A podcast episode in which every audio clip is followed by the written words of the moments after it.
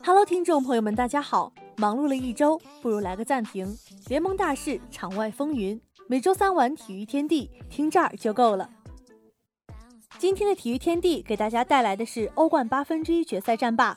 上周欧冠赛事颇具看点，梅罗王朝复辟，多场比赛出现逆转，德甲全军覆没，英超则成为最大赢家。那么闲话少说，让我们进入今天的节目吧。你有新的 N 条体育新闻，请您及时读取。每天体育新闻不断，不在状态，感觉魂儿丢了。没事儿，不是还有大话体坛吗？抢先体育资讯，热门体坛事件，我们不生产体育新闻，只挑最精彩的体育视角，选最出色的体育名人。一切尽在每周三晚大话体坛。大话体坛。大话体坛，大话体坛，大大大大大话体坛，大话体坛，给你不一样的体坛。上周，随着梅西在诺坎普球场独造四球，马内梅开二度称霸安联球场。二零一八至二零一九赛季欧冠八分之一决赛终于落幕。至此，八强全部诞生，英超占据半壁江山，尤文和巴萨成为意甲和西甲独苗。随之而来的欧冠四分之一决赛及半决赛抽签在尼翁欧足联总部进行，巴塞罗那遭遇曼联，曼城和热刺上演英超内战，尤文图斯抽到阿贾克斯，利物浦对阵波尔图。值得一提的是，C 罗和梅西被抽到不同的半区。梅罗王朝复辟成为上周欧冠的主题词。不得不承认，你大爷还是你大爷，金球可以被抢走，但这仍是梅罗的足球天下。纵览整个八分之一赛事，这踢的哪是足球啊，分明是久别重逢的故事。C 罗重返马德里，那里有你的巅峰。对于马德里竞技的球迷来说，C 罗真是个噩梦般的存在。在皇马的九年时间里，C 罗在马德里德比中一共打进二十二球，是德比中的历史射手王，号称“马竞杀手”。尤其在欧冠当中，总是 C 罗一次又一次地扼杀了马竞人的欧冠梦想。他的精彩表现也被马竞球迷视为眼中钉。今年夏天，C 罗出走亚平宁，人们以为 C 罗和马竞的故事也许就此落下了帷幕。没想到的是，这么快，马竞又要在淘汰赛中面对 C 罗了。冤家路窄，真是躲得了皇马，躲不过 C 罗呀。八分之一决赛第一场，C 罗重返马德里，回到了那个他生活了九年的城市。不是已经原谅了皇马，这次却是为了尤文。不得不说，马竞在欧冠中对阵意甲球队表现强势。自一三至一四赛季起。西蒙尼统治下的马竞与意甲球队在欧冠赛场共有过七次交锋，球队取得五胜二平，仅失一球。首回合万达大都会球场，马竞二比零干净利落赢下了比赛。要知道，此前十六支首回合客场零比二输球的球队有十三支被淘汰。就在西蒙尼的球队一只脚已经迈进八强的大门时，那个男人站了出来，对马德里再次说了不。四回合在都灵，C 罗上下半场头球梅开二度之后，又在最后时刻主罚点球破门，帮助尤文以总比分三比二逆转晋级八强。C 罗的超级帽子戏法告诉大家什么叫置之死地而后生，也让西蒙尼的球队这场比赛输得心服口服。不得不承认，三十四周岁的人这么好的状态，越是关键时刻越能挺身而出。这样的球员，这样的表现，只想让球迷吼出那些脏话。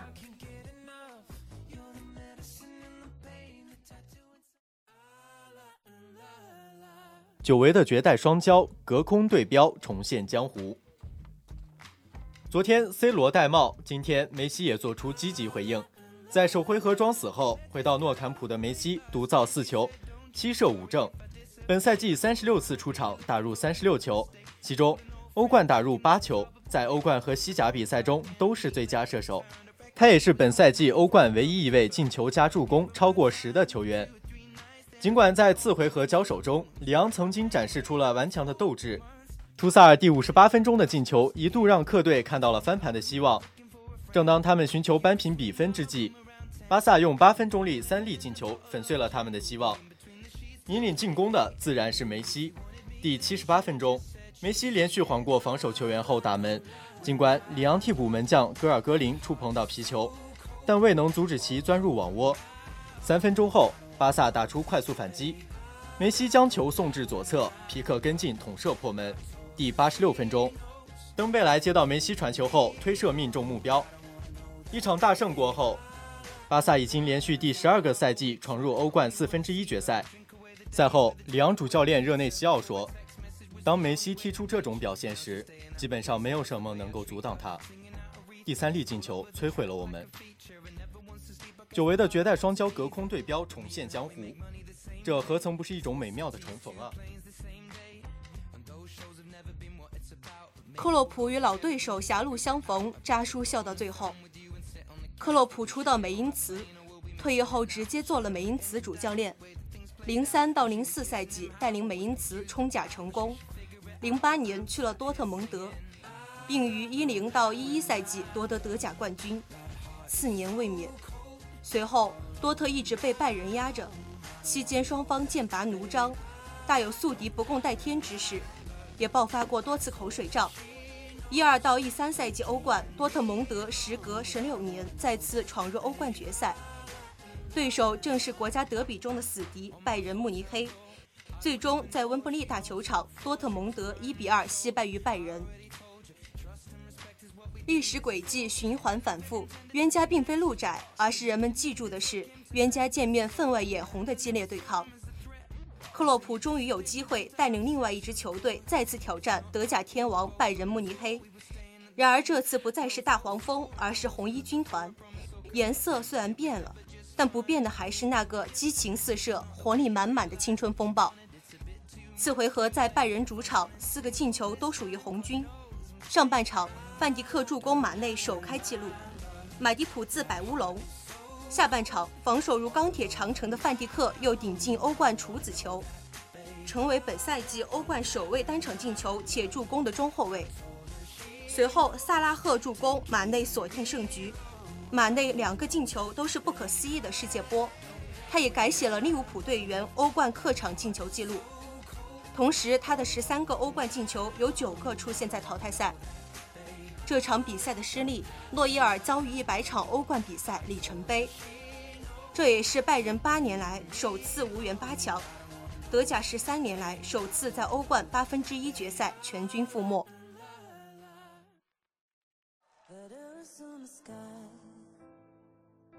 巴黎三次被逆转，为何受伤总是他？自卡塔尔财团入主以来，巴黎已经有了三次被逆转的经历。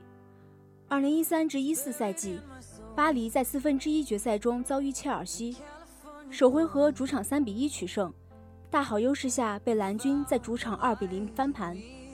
第二次是在二零一六至一七赛季，巴黎主场四比零大胜巴萨。次回合竟被六比一惊天翻盘，这一次，首回合二比零取胜曼联，次回合被三比一逆转。值得一提的是，这是欧冠史上第一次有球队在客场二比零领先的大好形势下，回到主场遭遇逆转。曼联此次出征巴黎，伤兵满营，马夏尔和桑切斯都高挂免战牌，林加德、艾雷拉。曼联的伤病名单已多达十人，外加博格巴红牌停赛。赛前，曼联被预测翻盘的可能性只有百分之五。不得不说，巴黎给予这两回合书写的剧本够丰富又够精彩。这样的剧情应验了足球世界那句话：“你永远想不到下一秒会发生什么。”只是巴黎被逆转的情形渐渐成为常态。令人可悲可叹。此次主场被逆转，除了全队上下没有给予对手足够的尊重之外，与主教练图赫尔的保守也脱不开关系。第七十分钟，接连换下德拉克勒斯和克雷尔。图赫尔的这次调整属于自己的常规套路，三四三阵型大变样成三五二阵型，扎进中场的黎巴，把迪玛利亚和姆巴佩甩在前方伺机而动。在大场面下，图赫尔的这次调整算得上是中庸，保守的心态让他交了学费。巴黎整个下半场只有三脚攻门，八十分钟以后再也没有攻门，等着曼联带着死神来敲门。九十分钟，拉什福德的点球一脚将巴黎踢上风口浪尖，巴黎会不会再一次陷入内乱之中？内马尔的转会传闻会不会再次袭来？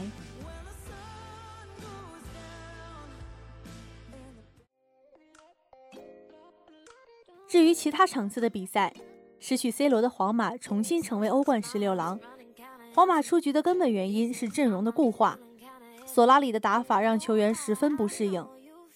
正如同样惨遭淘汰的拜仁一样，是强弩之末，需要换血与重建。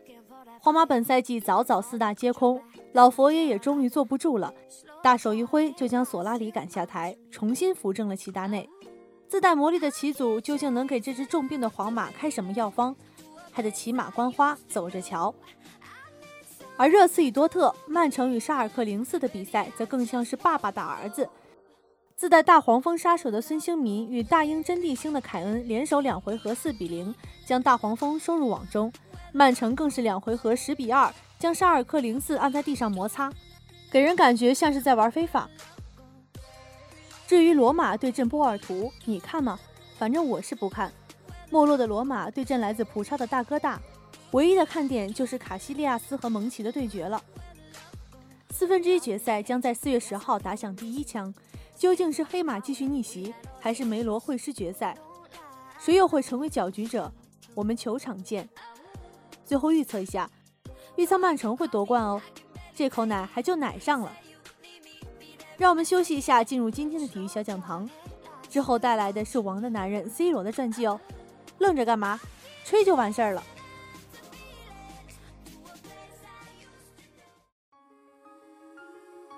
今年欧冠淘汰赛抽签规则不太一样，四分之一决赛和半决赛的抽签仪式定于瑞士洛桑当地时间三月十五号周五进行，而抽签仪式正式开始时间为欧洲中部时间中午十二时。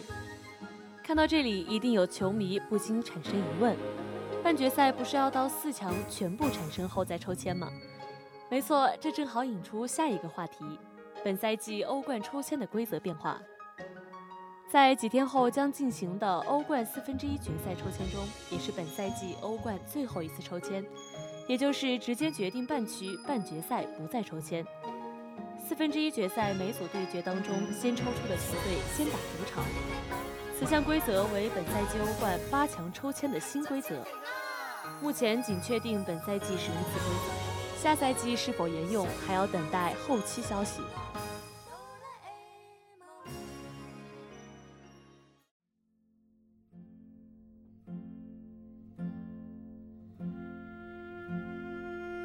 马德拉位于葡萄牙首都里斯本西南部约一千公里。是一座群山环绕、风景优美的小岛。一九八五年，克里斯蒂亚诺·罗纳尔多便出生在马德拉岛的风沙尔区。他小时候就加入了地区球队安多里尼亚，那座位于山岗间的球场便是 C 罗最早踢球的地方。十岁时，父亲带领 C 罗加入了马德拉最好的球队——国民俱乐部，就是在那里。初步展现出足球天赋的 C 罗开始引起更多人的注意。在同龄人当中，C 罗个子高，技术好，很快就展现出比其他队友高出一等的能力。马德拉岛地处偏远，很少有球探来往，但在那时，国民俱乐部比赛的看台上，除了自己的父亲之外，来自首都各大俱乐部的球探逐渐多了起来。C 罗这个刚过十岁的孩子。就像一块不可多得的珍宝，等待着各大球队的发掘。十二岁的 C 罗已经发育的超出了同龄孩子一大截。就在这一年，他接到了里斯本竞技队的合同，那是年少的 C 罗梦寐以求的机会。从此，C 罗告别家乡，孤独是每一个少小离家的球员必经之路。第一次来到大城市的 C 罗显得和周围的人格格不入。他一开始也没有什么朋友，大城市的繁华使他很不适应。但他明白，融入球队、习惯大城市的生活，才是初来乍到的他唯一出路。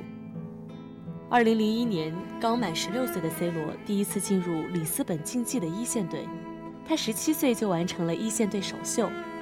但年轻时的他却显得过于追求带球式的华丽技巧，实用性却不高，在场上屡屡被对手放倒。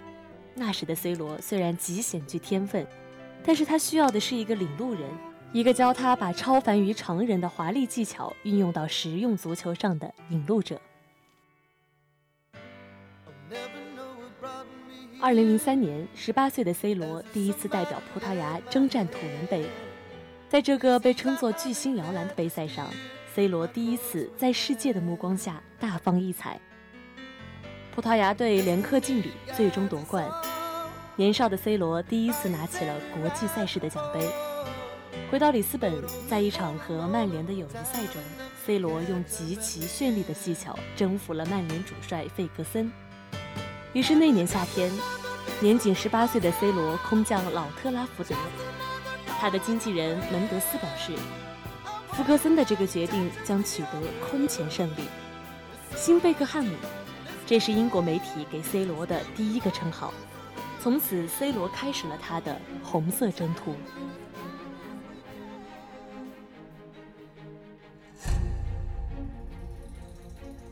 刚进入老特拉福德的 C 罗。只在最初的三十分钟上场时间展现了他的天赋，随即便陷入了沉寂。直至二零零三年十一月，C 罗才打入加盟曼联的联赛处子球。随着福克森的调教，C 罗的进球能力进一步提升。在打入第一个决赛进球之后，C 罗随队赢得了零三至零四赛季的足总杯冠军，这是他职业生涯的第一个俱乐部冠军。二零零四年，欧洲杯在 C 罗的祖国葡萄牙举行。十九岁的 C 罗第一次随成年国家队征战大赛，在首战希腊队球队落后的情况下，C 罗替补出场后，在最后时刻打入自己成年国家队的第一粒进球，这也是葡萄牙队在本届赛事上的第一粒进球。半决赛上，C 罗复制自己的首战表现，打入了本场比赛的第一粒进球，为葡萄牙打开决赛大门。这是葡萄牙队第一次在世界大赛中进入决赛。决赛场上，近在咫尺的德劳内杯。气势恢宏的里斯本光明球场，最该闪亮的 C 罗却错过了一个黄金机会。最终，希腊1比0再次战胜葡萄牙。19岁的克里斯蒂亚诺流下了伤心的泪水。这次错失良机，也使 C 罗足足等了12年之久。0607赛季，曼联终于夺得冠军，这是 C 罗第一座英超冠军。红魔重新统治英超的振兴功臣，非 C 罗莫属。0708赛季的欧冠联赛。C 罗回到他们开始的地方，客战里斯本竞技，再次踏上光明球场的 C 罗打入全场唯一进球。进球后的 C 罗并没有庆祝，他双手合十，向着看着他起航的球迷道歉。他的职业态度和感恩心理赢得了在场所有球迷的尊敬。英超赛场，曼联再度捧杯，完成连冠壮举。来到欧冠，C 罗带领的曼联淘汰了拥有梅西的巴萨，挺进决赛，最终收获冠军。拿下欧冠的 C 罗在大雨中伏地痛哭。赛季结束后，凭借双冠王的荣誉，C 罗登临欧洲，随后又登临世界。零八零九赛季是 C 罗在曼联的最后一个赛季。这一年，曼联继续统治英超，完成三连冠伟业，留给 C 罗的只有卫冕欧冠这一个心愿。但命运总不是那么完美，在与巴塞罗那的再一次交锋中，曼联倒在了决赛场上。C 罗的曼联生涯最后一场比赛也以曼联完败收尾。克里斯蒂亚诺·罗纳尔多，我们常常怀念他过去的故事，不是因为那些日子比现在美好，而是他们是生命中值得尊敬的一部分，且再也无法回去。从英格兰到西班牙，从曼彻斯特到马德里，从最传奇的红色到最传奇的白色，C 罗在2009年夏天做出的选择，再次吸引了整个世界足坛的目光。在这桩转会当中，似乎也只有9600万欧元的惊天身价，才有足够的分量，能够将克里斯蒂亚诺·罗纳尔多和皇家马德里这两个名字联系在一起。第一次走进伯纳乌球场，C 罗直观地感受到这次职业生涯的转身带来的火热效应。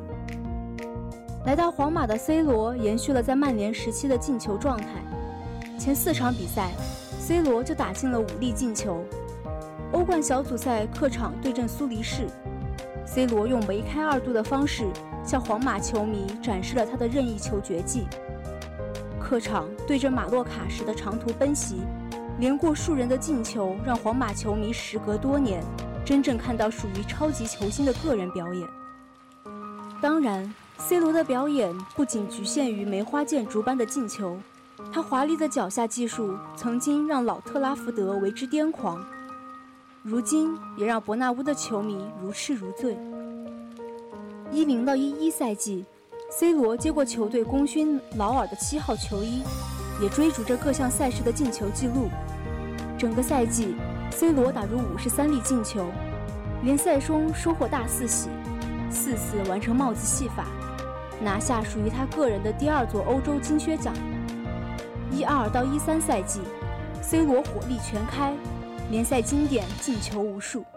西甲第三十五轮，西班牙国家德比，皇马做客诺坎普，C 罗打进反超比分的进球后。单掌下压，示意诺坎普安静下来。在这一刻，C 罗就像身着白色铠甲的领兵上将，重创敌阵后，独立向诺坎普九万球迷展示皇马军威。比赛过后，皇马在西甲中甩开第二名巴萨七分，联赛冠军触手可得。最后的四场联赛中，C 罗场场进球，护送皇马赢得西甲桂冠。男儿有泪不轻弹，但看到自己获得金球后的场景，C 罗再也封锁不住自己的泪腺了。泪水落下，折射出 C 罗的风华正茂。音乐奏响，C 罗依然奋斗在称王的路上。二零一八年的夏天，完成了欧冠三连冠的皇马心满意足，但 C 罗离开皇马已成定局。他将迎接来自新俱乐部的全新挑战。纸短情长，诉不清当初年少；岁月悠悠，道不尽别时离愁。九年的美好，在 C 罗宣布离开皇家马德里的那一刻戛然而止。九年，那就是一部辉煌的史诗：四百三十八场比赛，四百五十一个进球。四个欧冠冠军，十六座冠军奖杯，欧冠史上第一射手，皇马队史第一射手，C 罗用自己的行动为皇马争取了一份又一份的荣誉。如果再见不可逆转，那就让重逢成为下一次再见；如果重逢遥遥无期，那就让再见成为最后的相聚。相聚在那年、那时、那年华。让岁月为证，让时光为鉴，永远定格那个封神伯纳乌的白衣传奇。他转身离去，留下的是不可复制的光辉岁月。当白衣嵌上黑色条纹，当时光无情地在他身上留下一道道伤痕，永远对胜利充满渴望，永远对未来野心勃勃。这就是 C 罗的人生信条。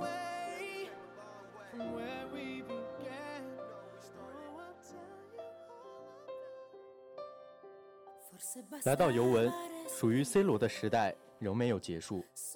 二零一八年四月四号，在都灵的安联竞技场，皇马客场挑战尤文图斯。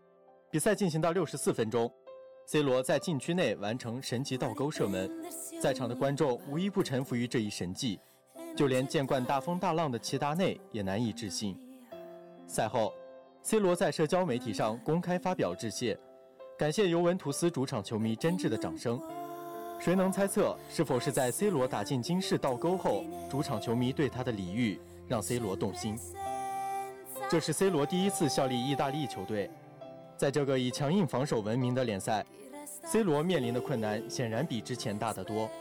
前几轮联赛，C 罗仿佛失去了准心，长时间的进球荒让外界对 C 罗产生怀疑。但随着联赛的进行，C 罗与队友间的配合日益成熟，他很快找到自己的新定位。数据方面，他始终高举联赛进球和助攻前两位。在球队需要他的时候，他会义无反顾地站出来。本赛季欧冠联赛群雄逐鹿，各大豪强和新兴势力捉对厮杀。在刚刚过去的八分之一决赛中，C 罗的球队并不顺利。首回合做客马德里，零比二的比分让胜利的天平无限倒向对手。两周过后，都灵城再战，C 罗的球队做好了所有准备。上半场的一球领先，并不能扭转局势。中场休息，C 罗在球员通道内挨个给队友鼓励。用天生的领袖气质统领队伍。下半时，C 罗再入两球，完成帽子戏法，用天神下凡的表现帮助尤文图斯完成逆转。赛后，C 罗对着采访区的话筒大声说道：“这就是尤文图斯买我的原因。”在四分之一决赛的抽签中，尤文图斯获得好签，对手是刚刚淘汰皇家马德里的阿贾克斯。曼联处于和尤文图斯不同的半区，现任曼联主帅索尔斯克亚表示。虽然人们总说足球是圆的，足球世界里什么事情都有可能发生，但鉴于 C 罗还没被淘汰，我就觉得欧冠的结果没啥开放性可言。三十四岁的 C 罗早已不再是年轻的样子，他不再抱怨，因为抱怨总与胜利无缘。他只是努力，用努力唤醒生命的意义。有人用掌声鼓励，就会有人用恶语讽刺。年轻球员的茁壮成长，让比赛增添了竞争性。但那个属于 C 罗的时代还没有结束。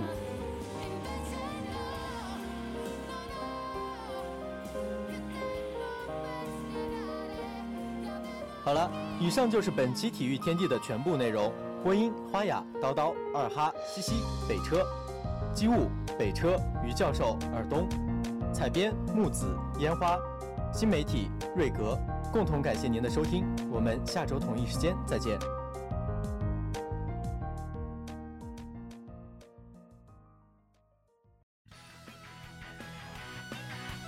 周四上午八点，NBA 赛场，火箭对阵灰熊，奇才迎战公牛。九时三十分，猛龙和雷霆将展开强强对话。